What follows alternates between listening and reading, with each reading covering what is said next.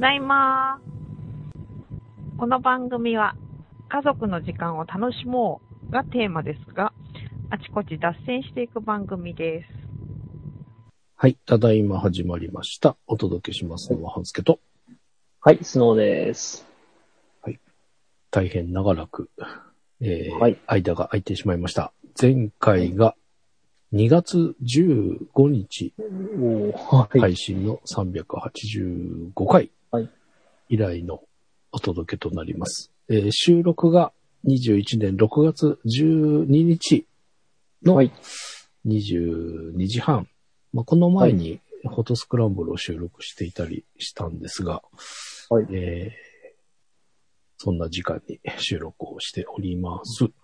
はい。えーなんで間が空いてしまったかというと、あ、まあ、まず、えーコロナ感染なく、なんとかやっております。そうですね。はい。目標、その1でした。はいそ。の、そのさんも大丈夫。はい、大丈夫です。はい。はい、えー生きております。二人とも、なんとかやっております。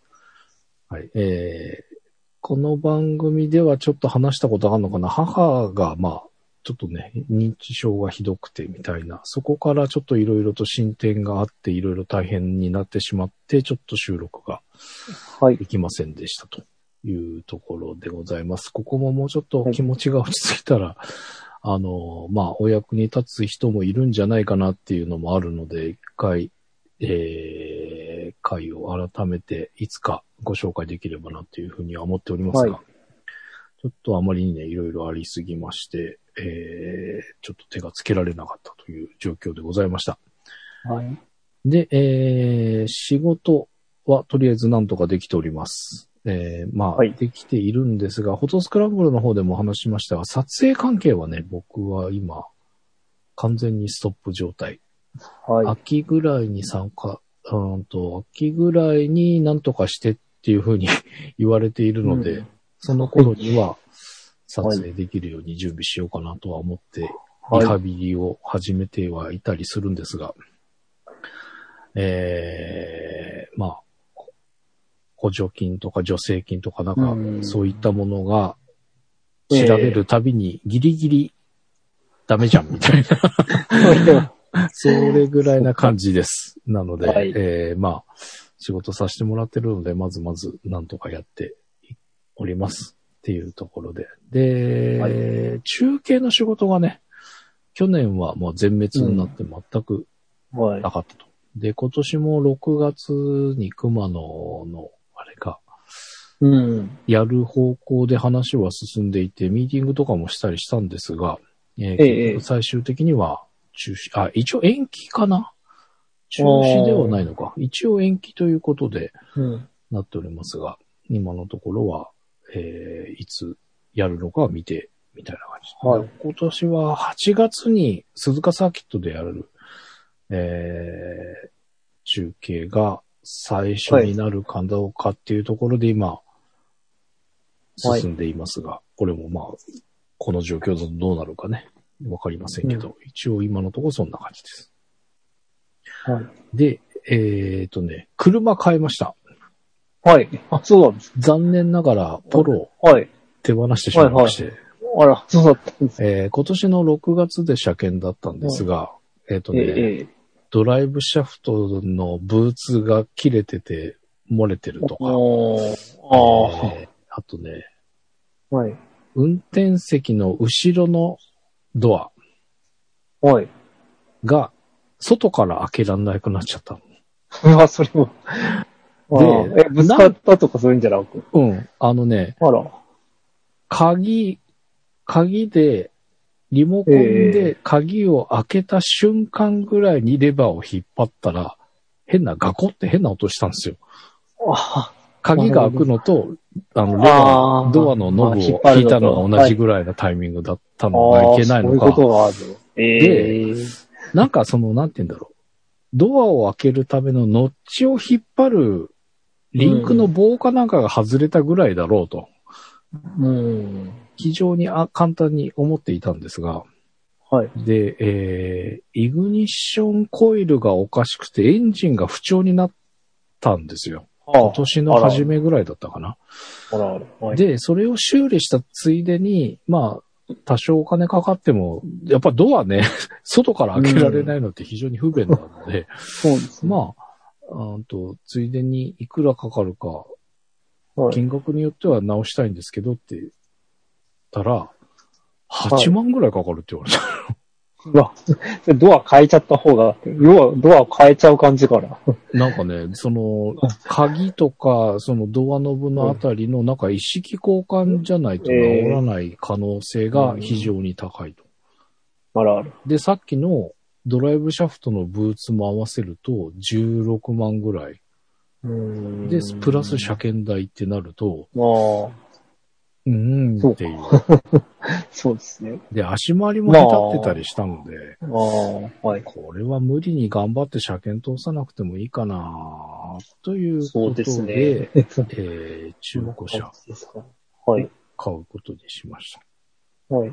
で、まあ、って言ってもこのご時世ですよ。さっきも言いましたけど、補助金受けられない程度にはかなり受けられない程度なので、うん、受けられないギリギリぐらいまでは収入は減少しておりまして、例 年に比べると3割減ぐらいなわけですよ。うん。そんな中で車をって言ってもねっていうところなので、予算はないわ。だけど、まあ、フォローでそんだけいろいろとあったので、不具合が起きるようなやつはもう避けたい。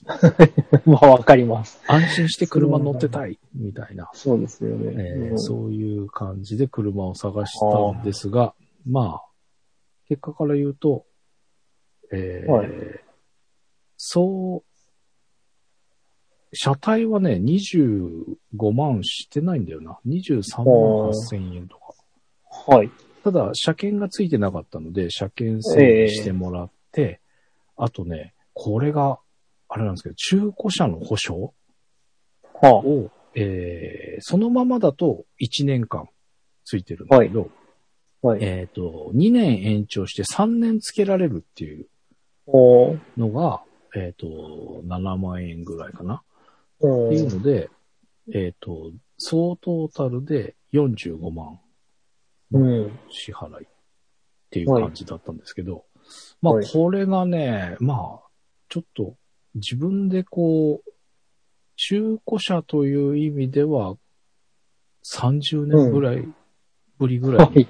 探した感じ。はまあその前の頃も、その前に乗ってたノアもうん。中古車ではあるんですけど、まあはい。知り合いだったりとか、いろんなあれで、まあ自分で探して自分の好みでみたいなことはなかったんですよ。うん。その前は新車2台、3台、4台、はい。うん。はい。まあ新車が続いてたので、うん、中古車を自分で探して買ったのが30年ぶりぐらいみたいな。そんな感じだったので、三昔前。えーまあちょっとこれは一回、ええ。回を改めてしっかりお話をしたいなと。はい。あの、面白かったというかね、いや、ちょっあと、えーっていう、えーいろいろあったのあ。で、ええあ、そうです。えはいーまあそんな感じではい。ございました。という、はい。近々これは、一回はんがっつり話をしたいなと思っているあ、わのかりました。中古車を買う会に。で、はい。したいなと思っております。えー、スノさんはお休みの間、どんなんですか、えーっと、なんか、いや、まあ、仕事はぼちぼちやってたりとかね、うんうんしてたんですけれども、うんあのーまあ、なんまあ、スノー家的にはですね、うん。去年1年間息子がずっとオンライン授業をしてまして、大学で。ほうほうほうほはい。一度も大学に行かなかったんですよ。う。一年間？1年間丸々。え一度も大学行きませんでしたたはい。で、はい。で、あのーまあ、留年したりとか、ろえっ、と、休学したりとかして、うん6年生だったんですけれども、うんあのーまあもう去年で卒業しないともうちょっと困るよって話してて、うんうんで、オンラインじゃないですか。うんうんあなんか、勉強してるんだかしてないんだか、テストはあるんだかないんだか。うんあ、結局、テストってね、うん。テストもなかったんですよね。ええいやあるって言って、本人はあったって言ってるんですけど、うんうんあの、課題みたいな感じ。で、要はオンラインで課題が出てて、課題っていうかテストが出てて、それ自分で、その、まあ、あの、調べて回答を出すっていう。いわゆる学校に行ってテストを受けて、あの、こう、ペーパー出して書いてくるって、そういうテストは一つもなくいう感じで、本当にこれで卒業できんのかみたいな感じだったんです。よ。まあ逆になんかその、学校に行かなくていいっていうのが彼には、あの、良かったみたいで、プレッシャーがなかったみたいで、あ一応なんかちゃんと卒業したんですね。あ。うん。それはいいんだけど、さうん卒最、最後の年っていうか、まあ、そあの、去年の卒業年度生はみんなそうだったと思うんですけど、うん。そのコロナ禍で、うん。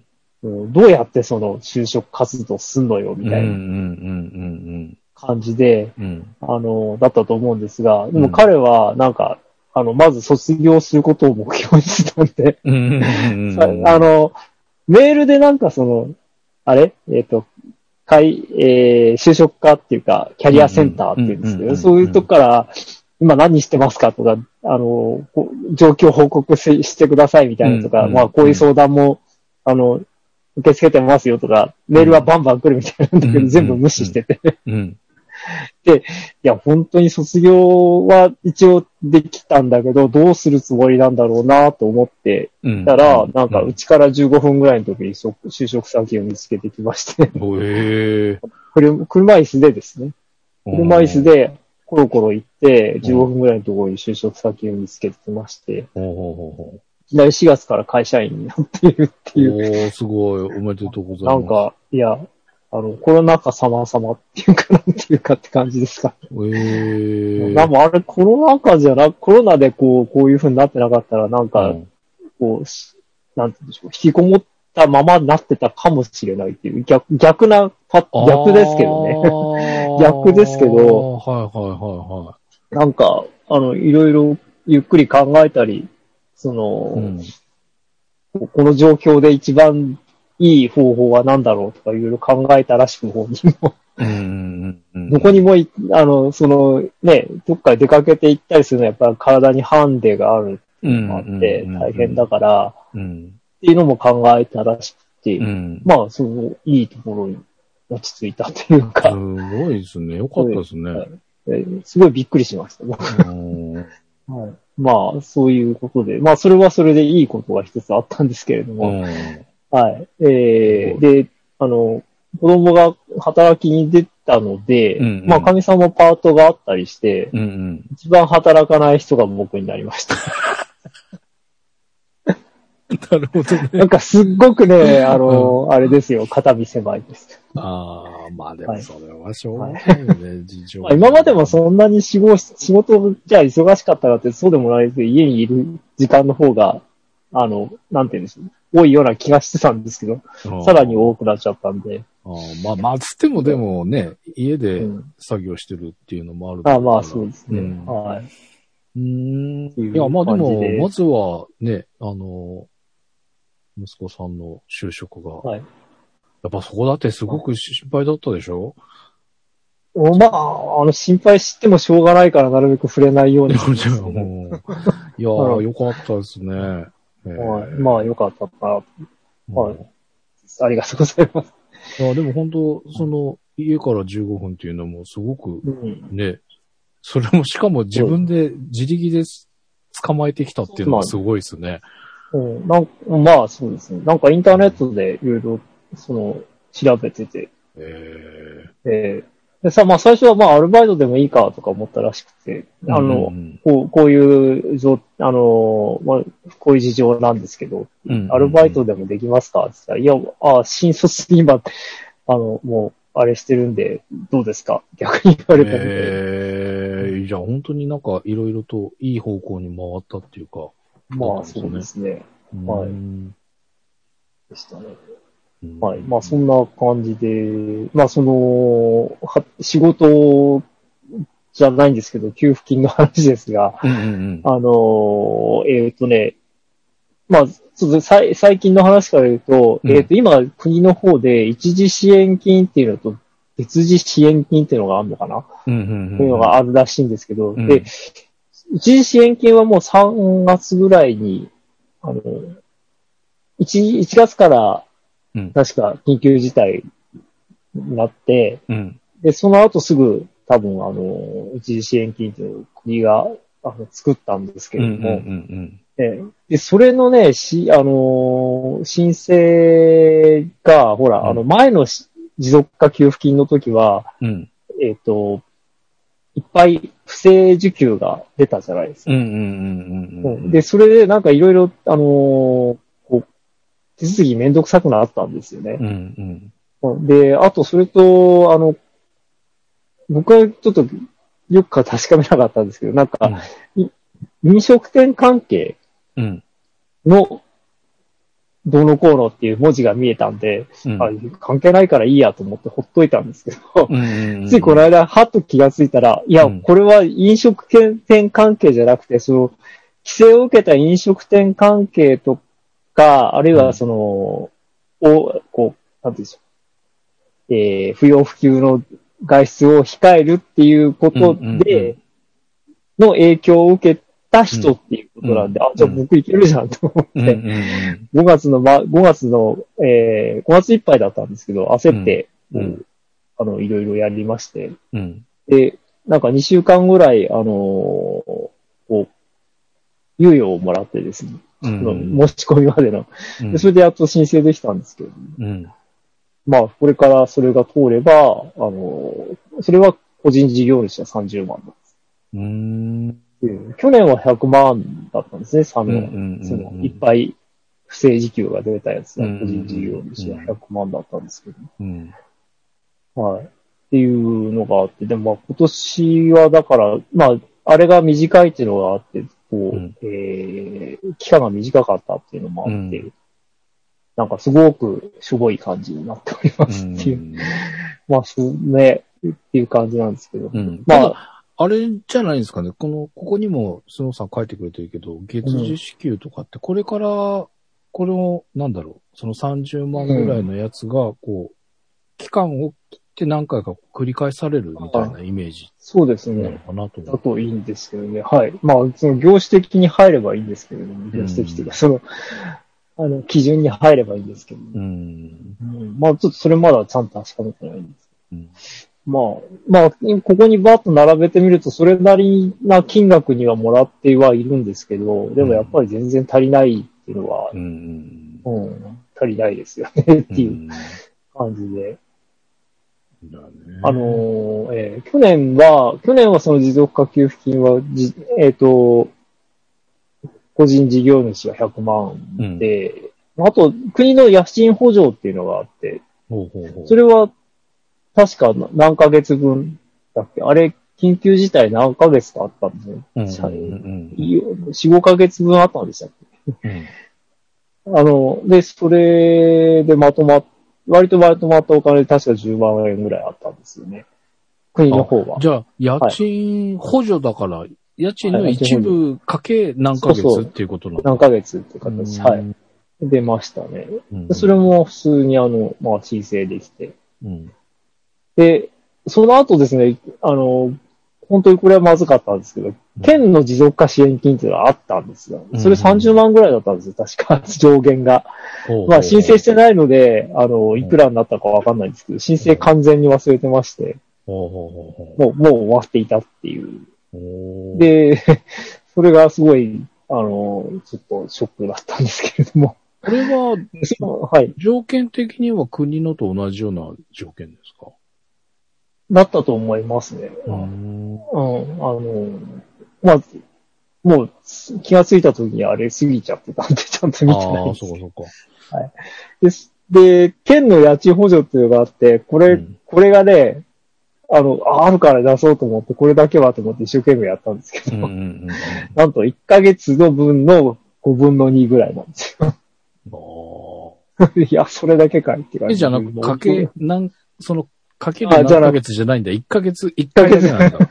そうなんです。それだけかよって感じですけど。あーうんなんか、すごい、なんか何日もかけてやったのにっていう。うん。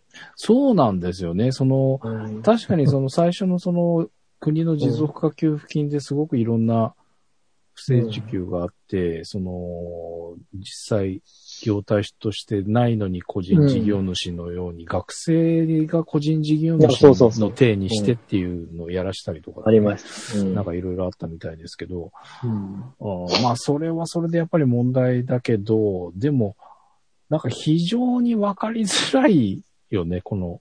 うん。あ、この、ごめん、持続化給付金とかのやつは、まあ、説明見てなんとなく分かったからよかったんだけど、うん。これじゃなくてね、なんだろう、その、業態、その、個人事業主が自分の仕事の中で、えっ、と、要は接触を、機会を減らすようなこと。例えば、はい。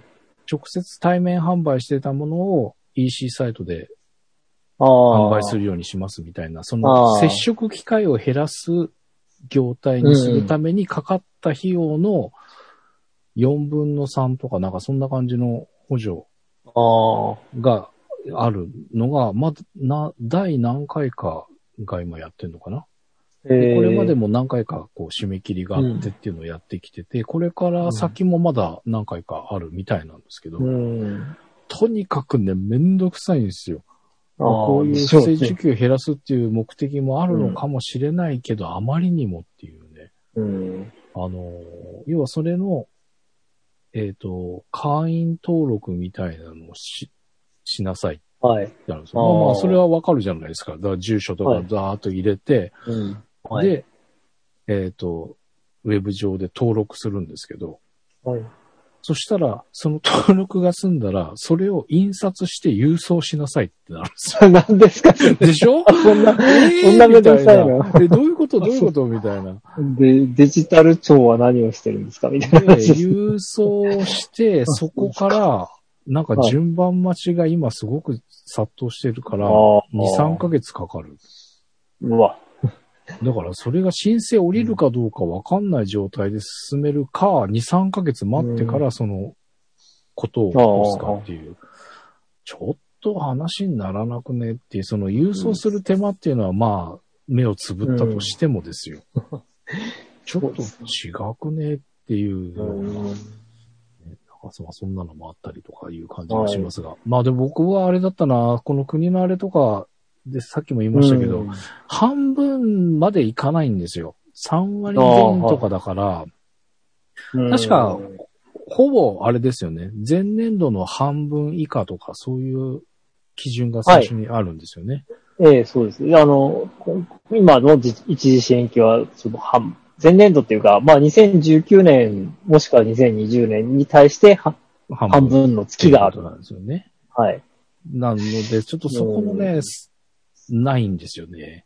あそう。っていうところで見てなかったんだけど、うんでもこの県の補助とかは見たかな。見てないな。あまあ、県はあったと思う。あまあ、どこもや、何かしらやってるし、市がね、うん。うちの市は意外と、ちゃんと、ちゃんとっていうか、うんうん。意外と、あれ、市の規模にしては太っ腹で、昨年は10万円だったし、今年は7万円の持続化給付金が、うん支援金か持続化支援金が出てますと。ええこれは非常に助かります。いやーちょっと、一応見ようかな。県とか市とか見てないや、全然っていう。ああ、まあそう、まあ本当ね、あの、広報とかよくよく見てないと、うん。えー僕も、あの、市のやつはね、全然気がつき、知らなく、知らなかったんですよね。うんなんで見たのかな多分、広報をちらっと見たらうん。書いてあって、あれこれ、これもしかしてとか言って、うんうんうん。あの、本当えー、広報で見てる、見てると予算決まってるから、うん。あの早く申し込み、まあ申し込み順になってますので、うん。あの期間よりも早く終わるかもしれませんとああ、か書いてある。なるほど。ほうわ、これはやばいとか思って、うん結構、あの、終わりの方だったんで、うん。焦って出したんですけど、まあ一応ちゃんともらいました。うーん。それは非常に助かりました。うんうんいやーね、こういうのもちゃんとやっとかないとなっていう気がするんだけど、そうですね。えーどうしてもまあ、プッシュ型じゃなくて、こっちから取りに行かないとわかんないっていう、この情報がね。そうなんですよ。うん。いや、本でもそこは調べないといけないんだろうな。そこはこっちのあれかもしれないなっていう気がしますけど、もうちょっとね、うまい頃合い、その不正受給するのはめんどくさいけど、でも実際本当に必要な人に届きやすいようにみたいなね。そうですね。そういうちょっとうまい頃合いはもうちょっとみいいとこ見つけてくんないかなっていう感じがしますが。まあ、そうですね。今の一時支援金のややつは、その、第三者に、うん。あなたはこの事業をしていますかっていうのを、あ私はこの写真でおう金ん。を儲けていますっていうのをうん。う、ん。なんていうの納得してもらわなきゃいけないっていう、うん。あの、事前、事前確認っていうのがあるんですよ。はいはいはいはで、それをしして、その、初めて、な電子申請に、まあ、あの、入力まではできるんだけど、申請ができないようにロックかかったんですね。で、その、こう僕の場合は商工会議所に行って、こう、うん。貯金通帳とか、うん えー売上台帳とか、そういうの作ってって持ってって、うん。あの、こういう仕事をして、これだけのお金が、この、2019年はこれだけあって、今今年はこれしかありませんっていうのを、うんあの、納得してもらって、うんっていうのをしなきゃいけないんですけども、うん。なんか最初はそれが、なんていうんですか、その、こう、法、えっ、と、なん会計事務所とか、うんうんうんあの、そういうところに、こう、一応、依頼してた、千あの、国からは1000円で、い一件1000円で依頼してたみたいなんですけど、うん。あの、それ、プラス手数料を取るみたいな、そういう、うんうんあのーこう、その一時、えっ、と、事前確認のするところが手数料を取るっていう問題もあったりして、なんか、ほうほういろいろ大変だったみたいです。うん。そのさん取られたんですか？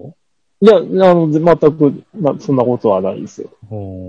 最初のその始めた頃にやっぱりね、あったみたい。で、で、うん。で、今、あの、まあ、一時支援金のその、事前確認っていうので、うんあ。の、あれを、えっ、と、検索すると、やっぱり、1件3000円ですとか書いてある、る。会計事務所とかあって、国の方では、その、補助をね、出してるので、うんあの、お金を払うような必要はないはずです。ああ、そういうことか。国がそこで1000円払ってる、負担してるから、あんたそうたちは払わなくて大丈夫だよって言ってるにもかかから。わず、そう、1000円でやってられるか3000円っ。ていうのがあるってこと。まあ、そういうこと。うん。でも、商工会議所はもうなんか、ああの10、10分ぐらいでしたけどね、これとこれとこれです。ああ、そうわかりましたって言って、おあの、その、もう、お金の出し入れっていうかね、ー請求書と、うん。あの、その請求書ににあった、うん。あの、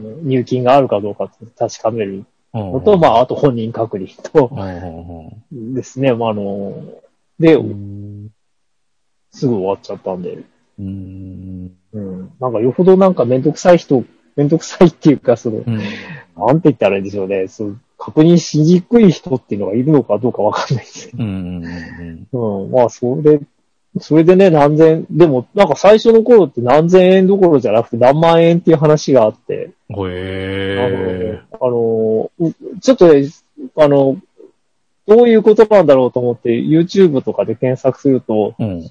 まあ、あの、2月、2月か3月ぐらい、3月から、うんあの、早速申し込みましたっていう言ってる人がうん YouTube で話してるんですけど、うんその人はそういう、あの、えー会計事務所に、あの、最初に言ったら3万円って言われたんで、そんな30万のものに3万円も払えるかって。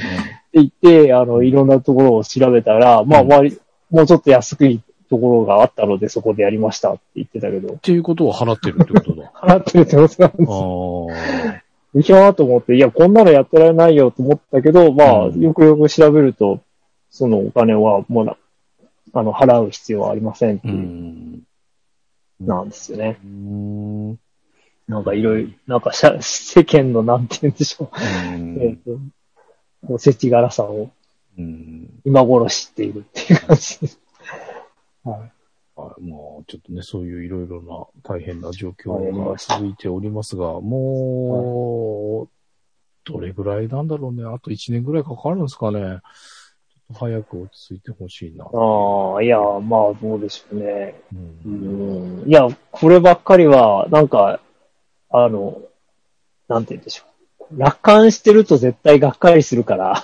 ああ、まあまあそうだね。ぜ絶対こう楽観しないで、まあ、そのいろいろ、うん、あの、逆にちょっと備えようと思っていた方が、うん。うん、絶対いいんじゃないだろうか。なんか、ね、もう来年はちょっと100ハーだぜ、みたいな感じでいると、うん全然違いました。って、さらに厳しい状態になってるかもしれない。うん。じゃないですか、下手するとうんうね。ん。まあ、まあ、インドとかね、ほんと大変なことになってましたうし、ん。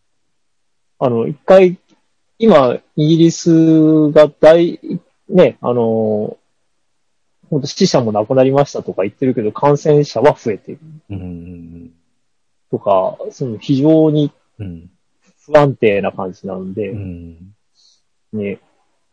だから、ちょっと、本当な、来年の今頃はとか思わない方がいいようまあな気がするな。そうですね、そうですね。確かで、に。僕は、あの、自分に言い聞かせてます。いや、でもそれが本当そうだと思います。うん、まあでもなんか希望的なところで言うと、来年の今頃はちょっとね、普通、そのコロナ前のみたいな感じでいろいろと話ができるといいなっては思うんですが、まあそれは楽観しすぎない方がいいっていうのは確かに、それはそのその言う通りかなっていう気がするので、まあいろいろ動向を気にしながら見ていかないといけないなとは思いますけども、まあうん。あとはね、その状態の中、オリンピックどうなるのかとか、まあ、ここまで来たらやるのかなっていう気もするんだけど、もう、いや、まあ、すごい変な変、やったとしても変なオリンピックになると思うし、あうん、やんなかった方がまし、そのね、その、コロナが例え、あの、オリンピック後コロナで大変なことだったらオリンピックのことなんて逆に吹っ飛んじゃうかもしれないけあ、ど、うんうん、あの、これ、まあコロナもほどほどでうん、済みました。でもオリンピックなんだったのあれみたいな感じになるような気がしますうね。ん、やっぱりやんなかやんなかった方が良かったんじゃない？っていう。うん。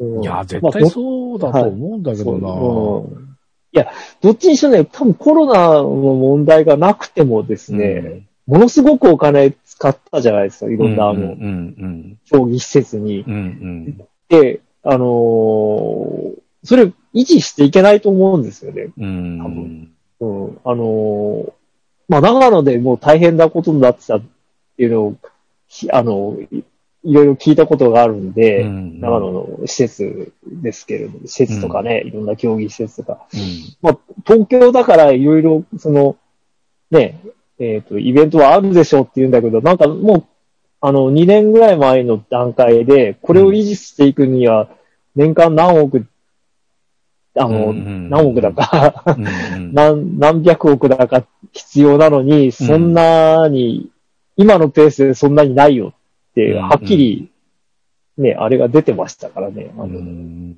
そういう予想が出てる施設もありましたから。う、ん、うん、多分、本当コロナがなくてもうん、多分厳しいと思うし、それにコロナがあるんだから、うん、まあちょっとねって感じですよね。